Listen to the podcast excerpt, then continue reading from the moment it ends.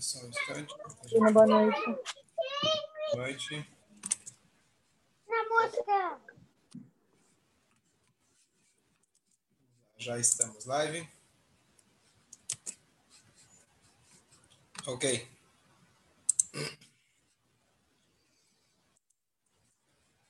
Boa noite a todos. Baruch Hashem, mais uma semana. Eu, hoje a gente vai estudar mais um trecho do Talmud. Além de estudar um trecho do Talmud, no final vou contar uma história muito bonita e queria compartilhar com vocês, se Deus quiser. Vamos lá. A história de hoje, nós vamos contar sobre um sábio que ele se destaca de todos os outros sábios do Talmud. Todos os sábios no Talmud, como eu já falei na introdução, boa noite, Rafael. Como todos os sábios no Talmud. É... Boa noite. Boa noite. O Talmud é uma compilação que foi feita, que foi escrita, redigida por dois sábios chamados Ravina e Ravashi no terceiro, eh, no terceiro século, ano 300 mais ou menos. E eles compilaram as várias discussões, histórias que foram discutidas nas várias academias yeshivot que tinham na Babilônia. Esse é o Talmud Bavli, Talmud da Babilônia.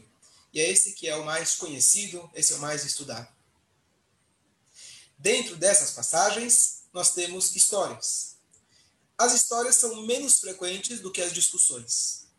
Os sábios normalmente eles se destacam pelas suas opiniões, pelas suas discussões e assim por diante. Só que esse sábio que a gente vai estudar hoje, ele em todo o Talmud, ele tem apenas um ensinamento. Um.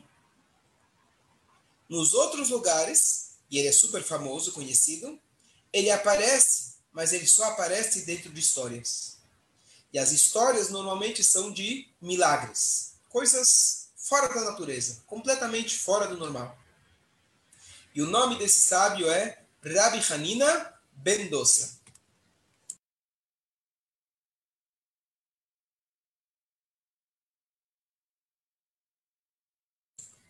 Esse Rabbi Hanina Bendosa, vamos começar primeiro com o ensinamento dele. O ensinamento dele, o único que tem em todo o Talmud, ele diz o seguinte: ele está é, tá escrito, está tá escrito no, na Ética dos Pais. Ética dos Pais também é um dos livros da Mishnah, que é a Torá que foi coletada, foi é, compilada pelo Rabi Uda Nassi, isso já no primeiro século, ano 90 da Era Comum aproximadamente. E lá ele fala a seguinte frase: Todo aquele que a sua Irat Hashem, o seu temor a Deus, temor aos céus, ele é anterior à sua sabedoria, a sua sabedoria perdurará. Essa é a frase dele. Todo aquele que a sua, vamos trazer assim, a humildade da pessoa, a conexão dele com a Torá, com Deus, a sua honestidade, vem antes da sua sabedoria, a sabedoria vai ser verdadeira e ela vai ter sustentação. Esse é o, esse é o ensinamento dele. E esse ensinamento é o lema da vida dele. Ele era uma pessoa que se destacava não pela sua sabedoria, ele se destacava pela sua conexão espiritual elevadíssima. Ele tinha muita sabedoria, mas o propósito dele aqui na vida foi trazer essa Irat. Ele foi uma prova de grandes milagres. Você vai dizer, bom, quinta-feira à noite, oito e meia, quero ir para a cama, liguei aqui meu Zoom, depois de vários Zooms durante o dia, minha cabeça já está fazendo Zoom. A pergunta é, o que, que isso tem a ver com a minha vida? O que, que eu quero com esse estilo? Então, duas coisas.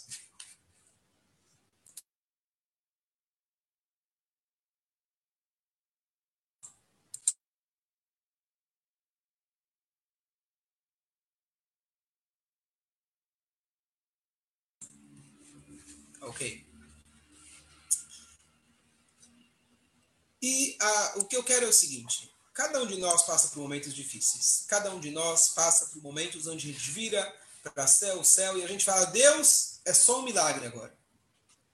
E muitas vezes a gente tem dificuldade de acreditar no milagre, porque a natureza mostra para a gente o contrário. O nosso intelecto, que Hashem nos deu, não permite 100% normalmente. É, não permite, muitas vezes, sem um treino adequado, que a gente acredite nos milagres. Então, esse estudo de hoje vai facilitar para a gente entender que milagre existe e não é impossível.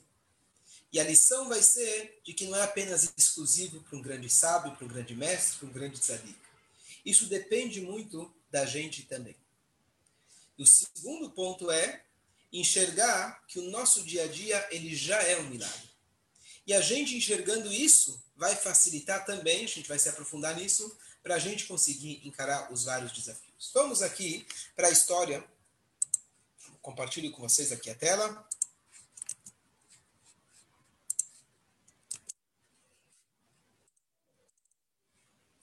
Ok, estamos aqui no tratado de Ta'anit. Ta'anit significa jejuns. Aqui o Talmud ele trata, na verdade, está falando sobre comida, sobre dinheiro, sobre sustento. E Parnassá é um tema, acho que relevante para todos. Parnassá, a gente precisa ter e a gente pede para ter. Aqui a história a gente vai ler desse grande rabino, não só que ele não tinha Parnassá, ele vivia numa miséria total. Vamos começar daqui. Rav Yehuda disse que Rav disse: A cada dia uma voz divina emerge do Monte Horeb e diz: O mundo inteiro é sustentado pelo mérito de meu filho Hanina Bendossa. E ainda por Hanina, meu filho, um cav de alfarroba, ou seja, um pouquinho de alfarroba, uma muito pequena quantidade de comida inferior, produção do Google, é suficiente para sustentá-lo por uma semana inteira de uma véspera de Shabat até a próxima véspera do Shabat.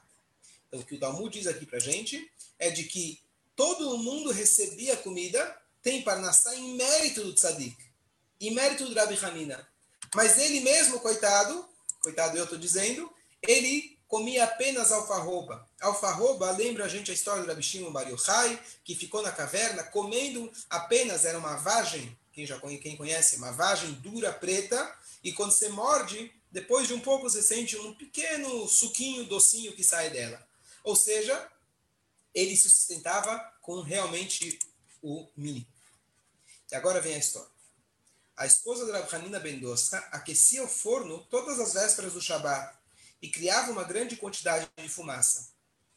Por constrangimento, fazer parecer que estava assando, apesar de não haver pão em sua casa ela tinha uma certa vizinha má que dizia para si mesmo: Agora eu sei que eles não têm nada. O que é então toda essa fumaça? Ela foi bater na porta para descobrir o que havia no forno. A esposa do rabino Hanina Bendoça ficou envergonhada e subiu para uma sala interna. O milagre aconteceu para a esposa do rabino Hanina Bendoça quando seu vizinho viu o forno, sua vizinha, viu o forno cheio de pão e a tigela de amassar cheia de massa. Ela disse para a esposa da Hanina, chamando-a pelo nome: Fulano, Fulano, traga uma pá, pois seu pão está queimando.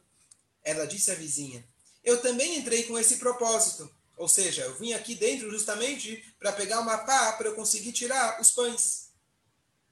Um Tana ensinou, Tana é um rabino da época da Mishnah. Ela também entrou na sala interna para trazer uma pá, de fato porque estava acostumada a milagres e previu que um, que um milagre ocorreria para evitar seu constrangimento. Agmará ainda relata: a esposa de Rabhanina disse Até quando continuaremos a sofrer essa pobreza? Ele disse a ela: que podemos fazer? Ela respondeu: Ore por misericórdia, para que algo seja dado a você do céu.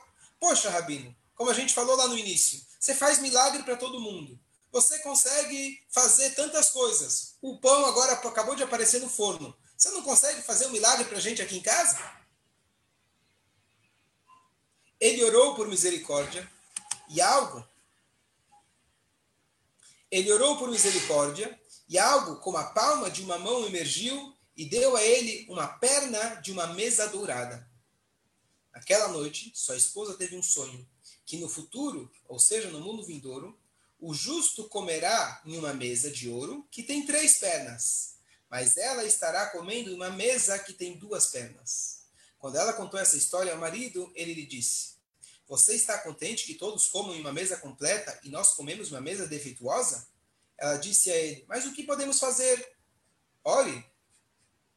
Ore por misericórdia, para que a perna da, da, da mesa de ouro seja tirada de você.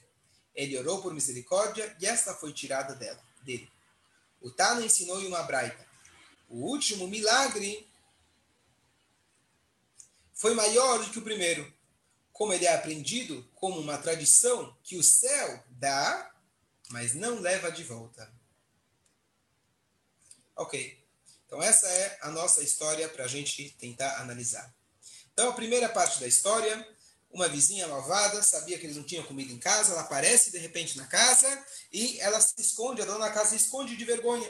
E Deus faz um milagre e a casa, se, o forno se enche de pães para ela não ficar com vergonha.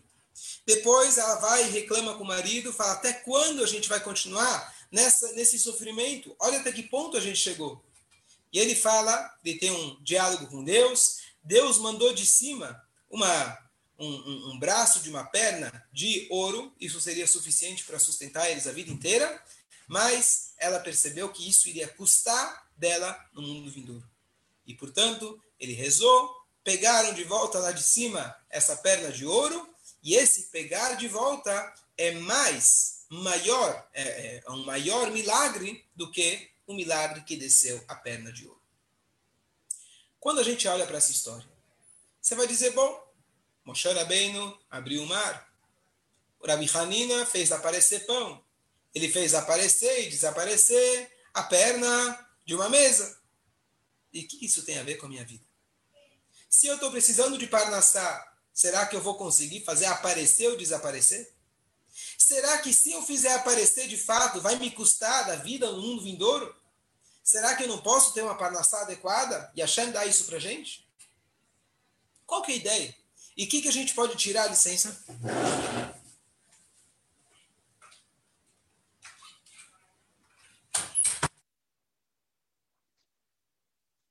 É à toa que chama home office. Às vezes é mais home, às vezes, às vezes é mais office às vezes é um pouco de cada. Então, a grande pergunta, o que, que a gente pode aprender dessa ideia?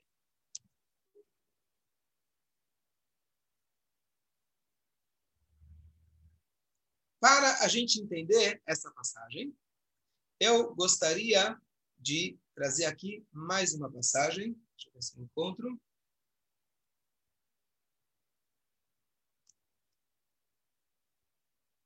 Tudo bem. Então, a questão que a gente vai analisar um pouco é sobre milagres.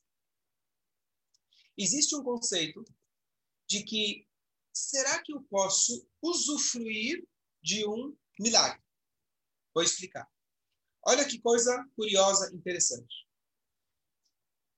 Será que se eu não tenho um chofar para tocar no Rosh Hashanah, e Deus fez um milagre e apareceu um chofar dos céus, será que eu cumpro a mitzvah com ele? Sim ou não?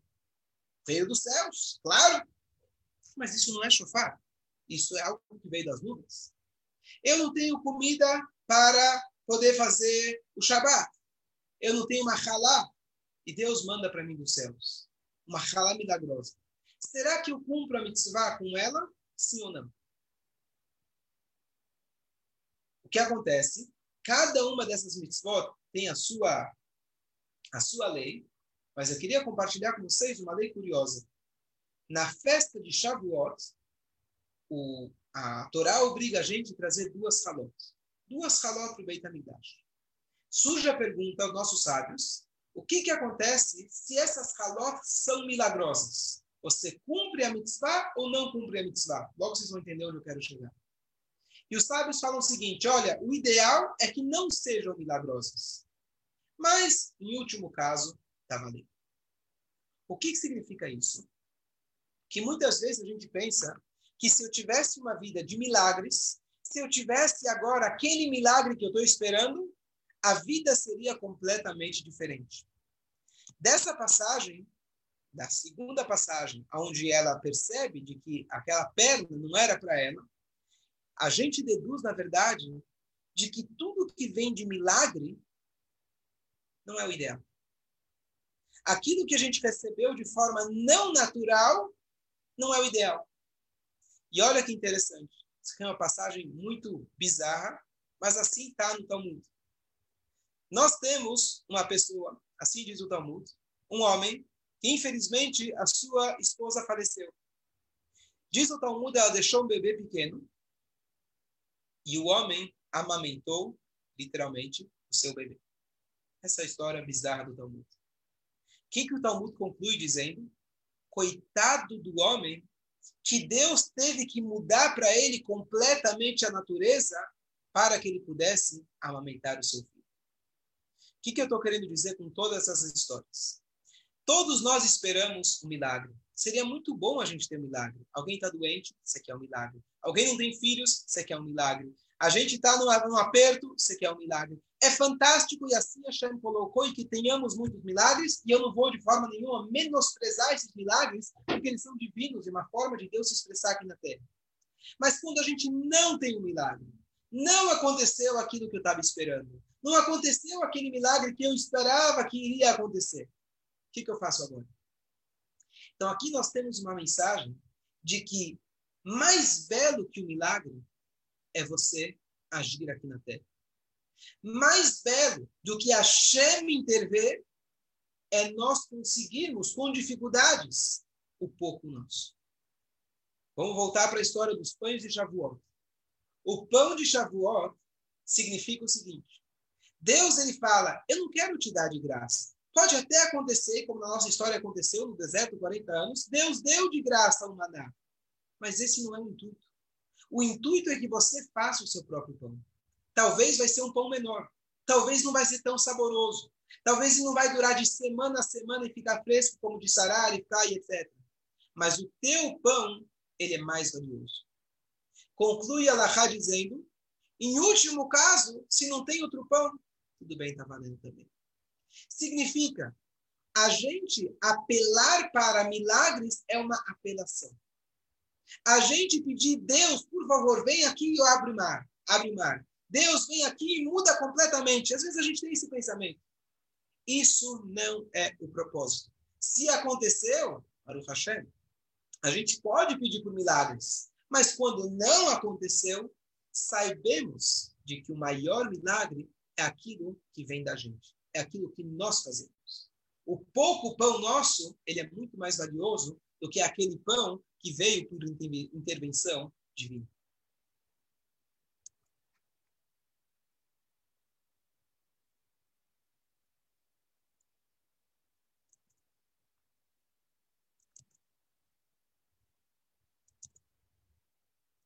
Tem uma história muito bonita para ilustrar o que a gente está dizendo. Uma vez chegou um jovem muito corajoso e ele falou para o Rebbe o seguinte: ele entrou para conversar com o Rebbe, era um grupo de jovens universitários. Ele falou: Rebbe, eu ouvi dizer que o senhor faz milagres.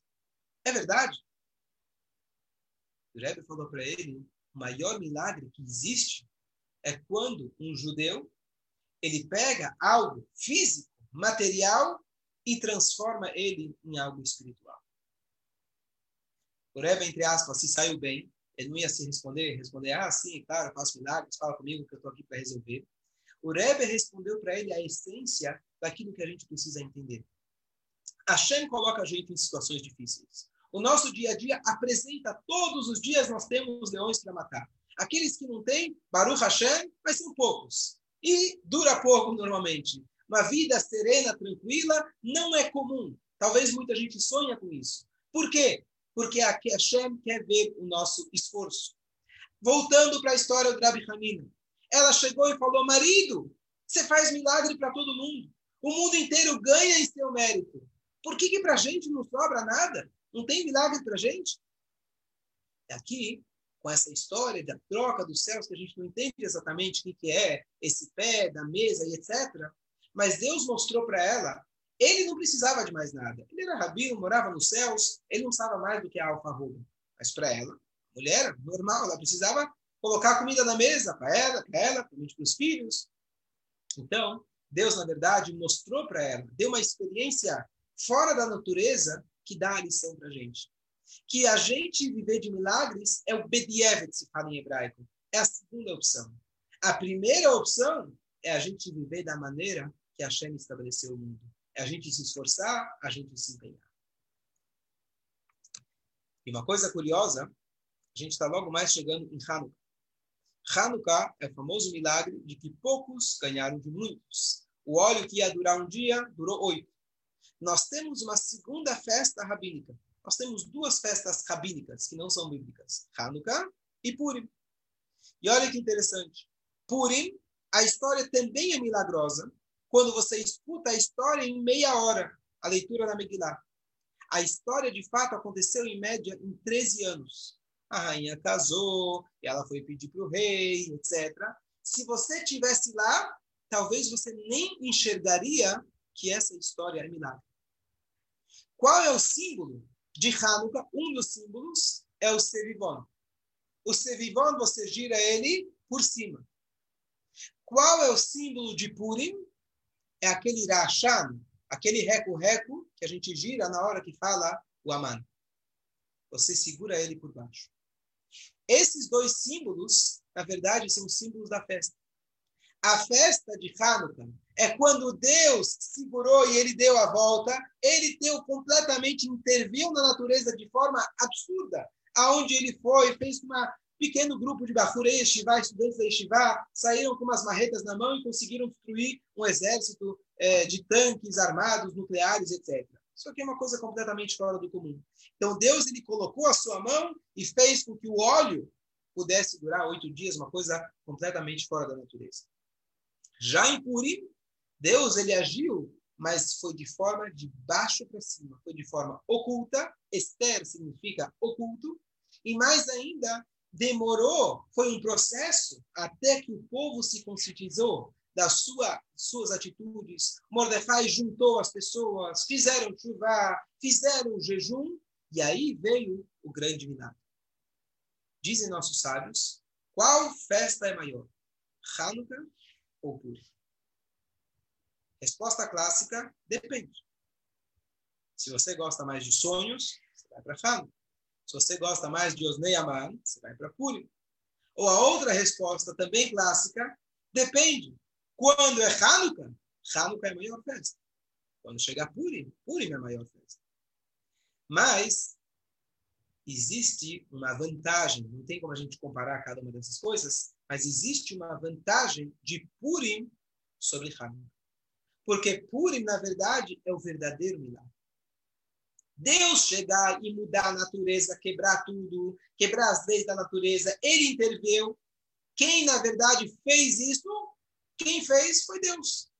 Os Hashmonaim tiveram a coragem, fizeram a sua parte. Mas o ator principal foi Deus. Deus não espera isso. O que ele quer é que nós façamos a nossa parte. Vivemos como puro. Vivemos aqueles que não, não, não vemos os milagres abertamente. Mas esse é o maior milagre Conseguir enxergar Deus em Purim é o maior milagre.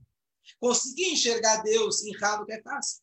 Conseguir enxergar Deus em Purim, quando nós estamos sob o domínio de Ahasverosh, como a gente está com uma gzerá, um decreto do Aman, e está tudo difícil, está tudo complicado. E finalmente, de última hora, por um segundo, veio a rainha e justo encontrou o rei e salvou a gente. Ufa, graças a Deus.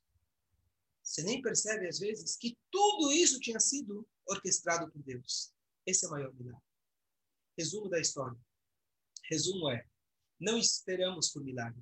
O verdadeiro milagre é o nosso milagre. O verdadeiro milagre é quando a gente pega a natureza, a gente lidar com o trabalho, com a dificuldade, com os desafios, e a gente lidar da melhor maneira possível, seguindo as diretrizes da Torá e assim por diante, e a gente consegue, na verdade, fazer uma verdadeira transformação. Fazendo desse mundo complexo, desse mundo complicado, transformando desse lugar lugar muito melhor. Então essa é esse é o primeiro ensinamento que a gente pode tirar dessa história e das outras mencionadas aqui no Talmud. Bom, surge a pergunta: como que eu faço isso? Como que eu posso fazer o milagre? Como que eu posso realizar esse milagre na minha vida? Rabino acabou de falar que não é para esperar o milagre de Deus. Como eu posso fazer com que a minha vida ela realmente seja um milagre? E que Deus ele continue regendo. O que eu quero dizer aqui não é que Deus não vai salvar. Claro que Deus vai salvar. É claro que quando a gente reza, Deus vai realizar. O que eu quero dizer é que a gente não tem que ficar esperando uma intervenção de que venha alguma coisa fora do natural. Façamos tudo o que a gente pode, rezando, fazendo para resolver, falando com o médico, falando com o sócio, falando trabalhando. E esse é o maior milagre que Deus vai agir através da natureza. Não estou dizendo que Deus não vai agir e vai salvar, pelo contrário. Deus vai salvar através da natureza. Vamos ver agora a segunda história do mesmo tzadik.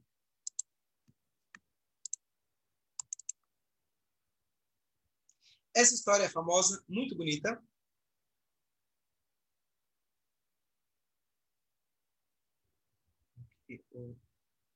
Vou andar um pouquinho. Tá. Olha que interessante.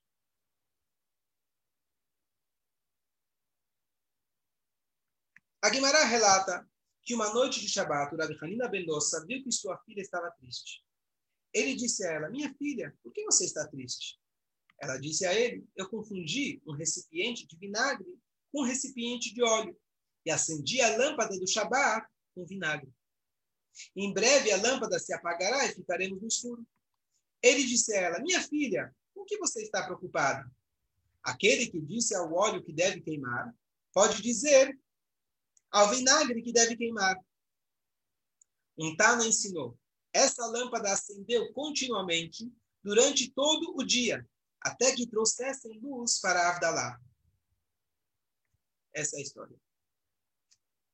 Então aqui nós temos um ensinamento muito curioso.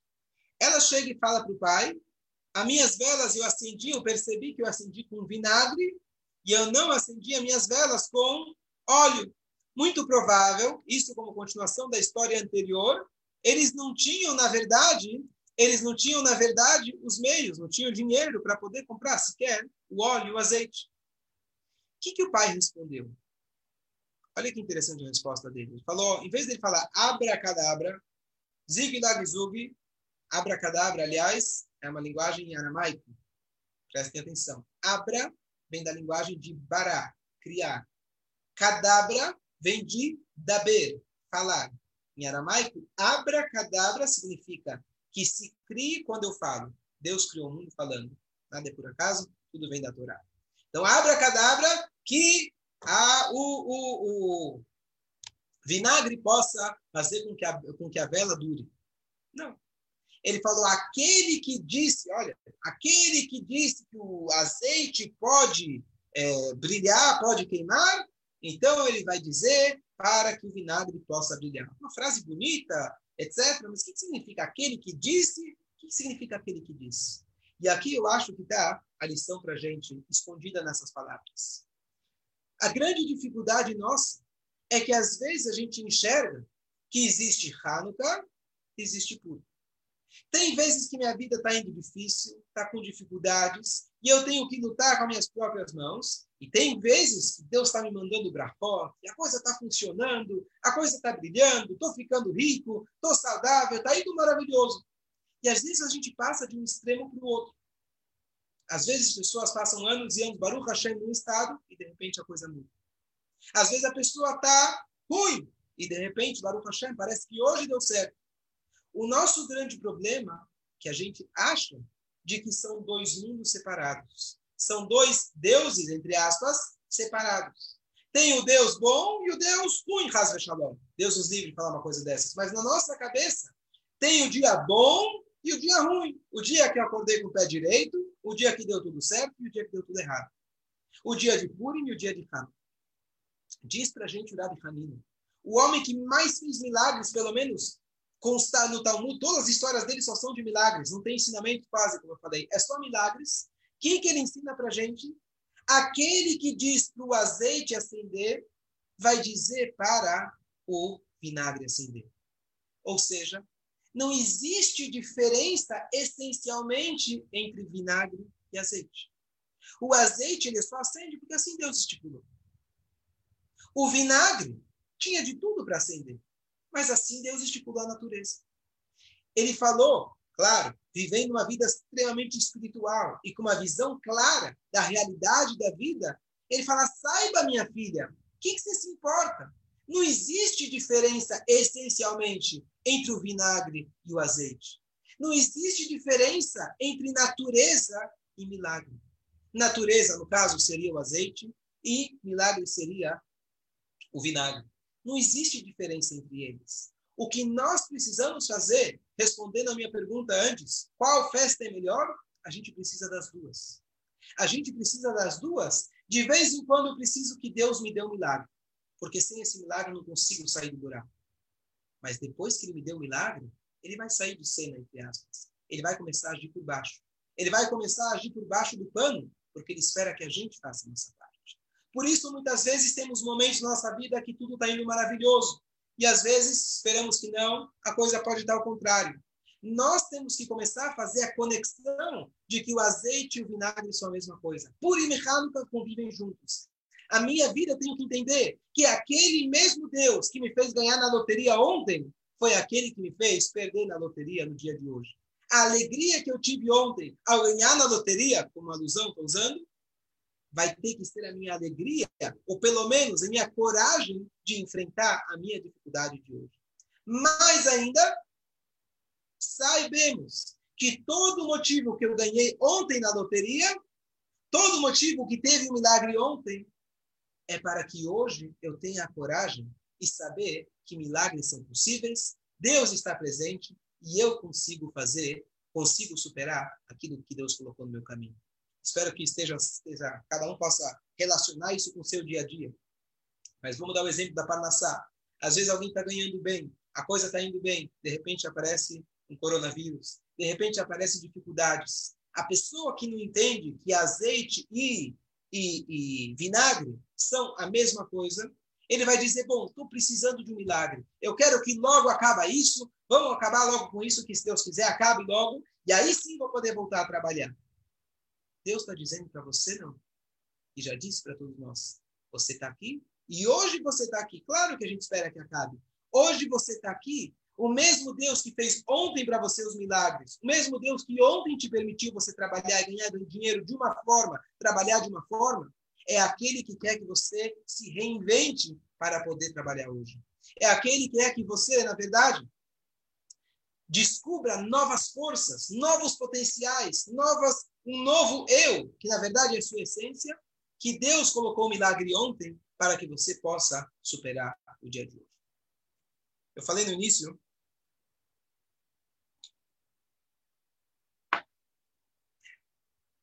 que eu queria compartilhar uma história e essa história vem a calhar justo com tudo aquilo que a gente falou.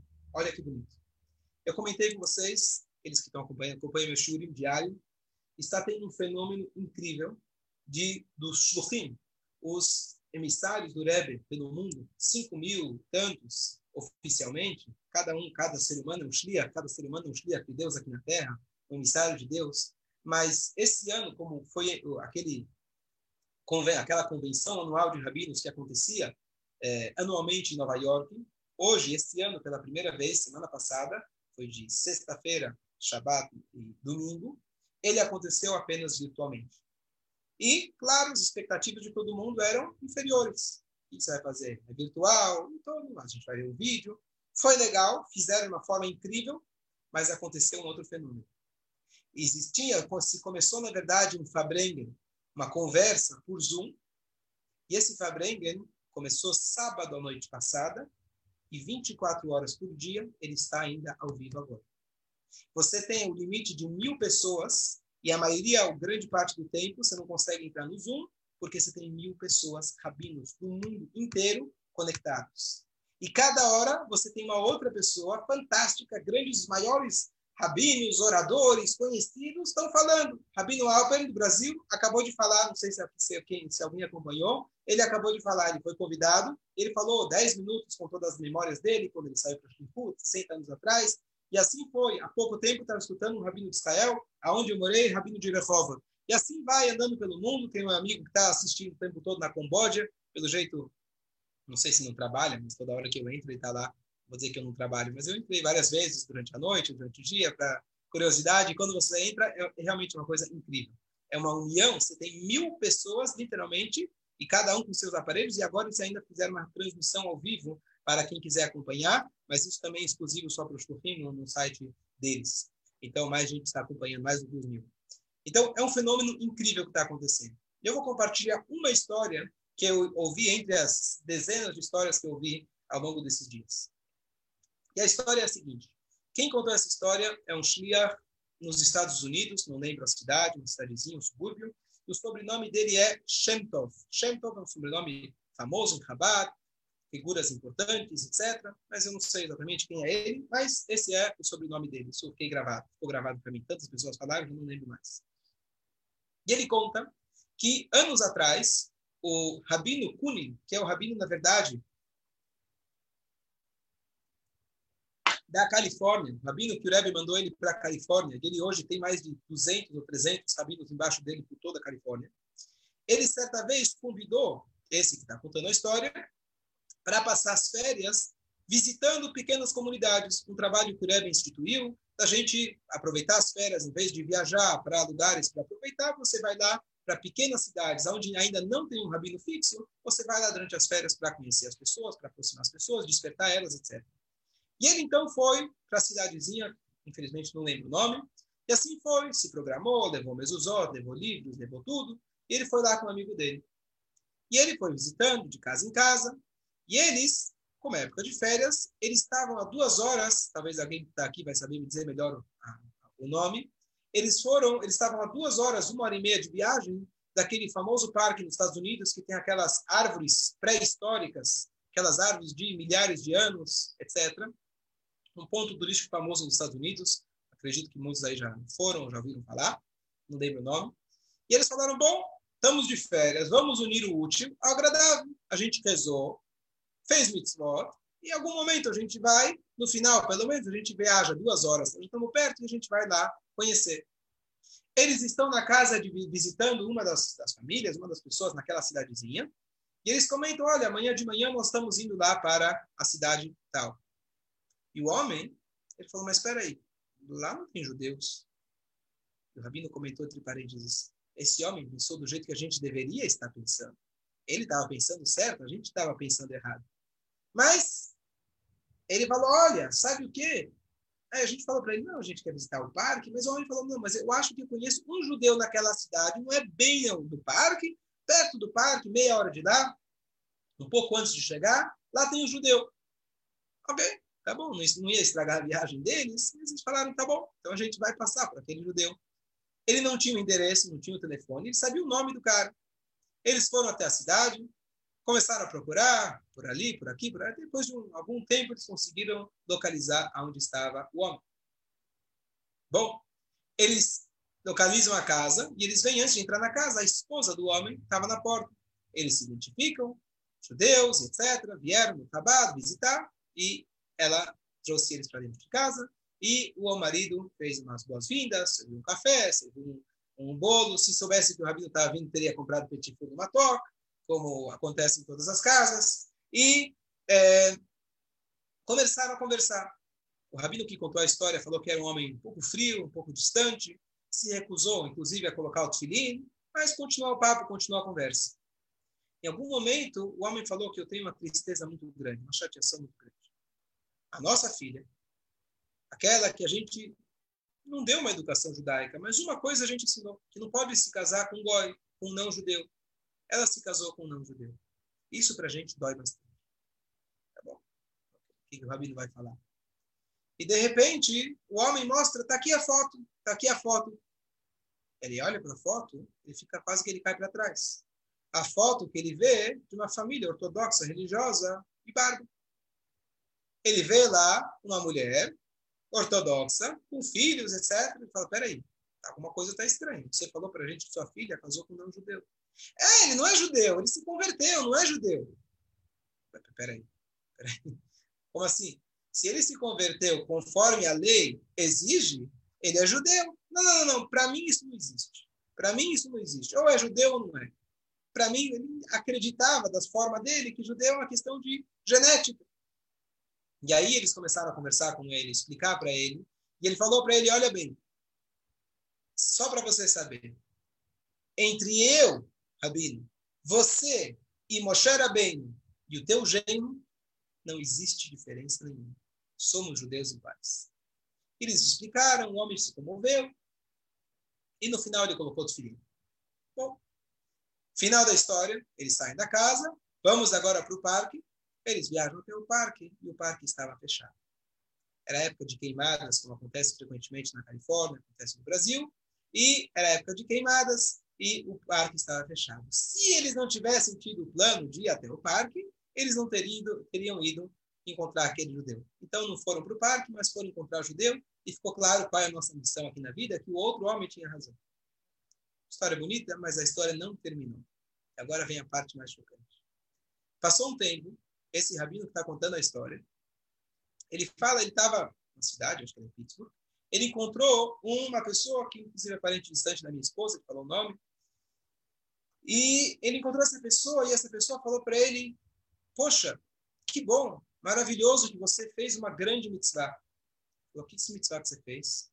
Que mitzvah que eu fiz? Falou: Olha, o homem fulano de tal, que já não falava com a filha dele por muitos anos, ele veio visitar a filha dele, eu conheço a filha dele, ela mora perto da gente, graças à sua visita, graças a você, ele ele, ele voltou a falar com a filha dele. Bom, falou, poxa, que incrível. Olha, onde chegou a nossa visita, a gente conseguiu fazer shalom, fazer as pazes. E aí, foram conversar com a mulher. E conversaram, foram falar com a mulher, a filha, foi conhecer a mulher, uma coisa assim. E aí, a mulher falou, olha que Rebbe incrível que nós temos. Falou, por quê? Porque o Rebbe, eu mandei uma carta para o Rebbe há um tempo atrás. Eu pedi para ele, por favor, eu estou num caminho de chuva e etc. Meu marido se converteu. Infelizmente, o meu pai acha que eu casei com uma não judia. Ele nunca mais falou comigo por causa disso. E eu escrevi para o Rebbe, e o Rebbe nunca me respondeu. Eu fiquei na incógnita, fiquei chateado, fiquei esperando. E olha, disse a mulher, ao invés do Rebbe me responder, o Rebbe foi mais inteligente. Ele mandou dois moleques, dois meninos de Yeshiva, ligou para eles, pediu para eles ir até a cidade e resolveu o problema. Olha que leva inteligente que vocês têm. Essa é a história. E o homem concluiu dizendo: a gente olhou para trás e pensou, imagina, a gente pensou que estava indo para o parque, mas nós estávamos literalmente sendo enviados, guiados pelo. Naquele momento que a gente foi visitar aquele homem. E aqui está o grande milagre. O grande milagre, por um lado, nós temos uma intervenção divina, quem presta atenção na história, incrível. O Rebbe não ligou para os meninos, o Rebbe não falou para eles irem, fisicamente para eles irem. Eles foram por acaso, entre aspas. Mas por baixo do pano, a coisa estava acontecendo. Eles fizeram a parte deles de desviar um pouco do caminho para fazer uma mitzvah, e depois descobriram que esse foi o maior milagre. Eles acharam que estava fazendo por instinto próprio, por intuição própria, fazendo um favor para o outro que comentou. Depois eles descobrem que Deus estava fazendo tudo por baixo, como a história de tudo. Essa é a nossa vida. Esse é o nosso papel. A gente começar a perceber que tudo que a gente faz, não é só quando eu vou para o parque colocar tirinho com aquele Yehudi. Todas as nossas atitudes, nós estamos sendo sempre acompanhados por Akadosh Baruch ele está ao nosso lado. Às vezes a gente espera que aconteça, que não precise, mas uma casa que está com a geladeira vazia ou o forno vazio, Deus do dia para a noite lhe manda o pão. Às vezes você não consegue enxergar isso. Às vezes a coisa está diferente. Chega o Rabi Hanina e fala o que, que te importa. O mesmo Deus que fala para o óleo acender, ele fala para o vinagre acender. É a mesma coisa. Eu sou o mesmo Deus nos momentos difíceis e nos momentos fáceis, nos momentos gostosos e naqueles que são talvez menos gostosos. Esse é o mesmo Hashem. Que a gente possa interiorizar essas ideias, saber que Hashem está sempre com a gente, todo momento. E os milagres, eles estão aqui para despertar a gente, para dar um alerta na gente, mas o maior milagre, como disse o Rebbe, é quando nós pegamos algo físico e transformamos em algo espiritual. Concluo agora com mais uma passagem bonita da história, o rabino, Rabino Hanina Bendosa, falou para a esposa: maior do que o milagre de que Deus. Olha que bonito. Vamos fazer uma conclusão e fechar todo esse pensamento. O Rabi Hanina Mendonça, ele falou o maior do que o milagre, do que Deus ter mandado o pé de ouro, foi eles terem recebido de volta. Porque lá de cima, eles dão, mas não recebem. Eu vi uma explicação fantástica de que ele conseguiu o milagre. O que, que significa isso para nós? Significa o seguinte: lá de cima, dar é fácil. Para Deus dar é fácil. Para Deus intervir, para Deus fazer o um milagre é fácil. Para a gente conseguir devolver para Ele, para nós fazermos a nossa parte, para a gente realizar o milagre, esse é o verdadeiro milagre. Esse milagre é muito maior. Essas são as palavras da Rabi Hanina. O homem grande, o grande milagreiro que conseguia fazer aparecer pão do nada, ele vira e fala para você: nós fazermos uma mitzvah é muito além, é muito mais forte do que Deus fazer e dar para gente. Boa noite a todos. Boa noite, Rabino. Chicoia.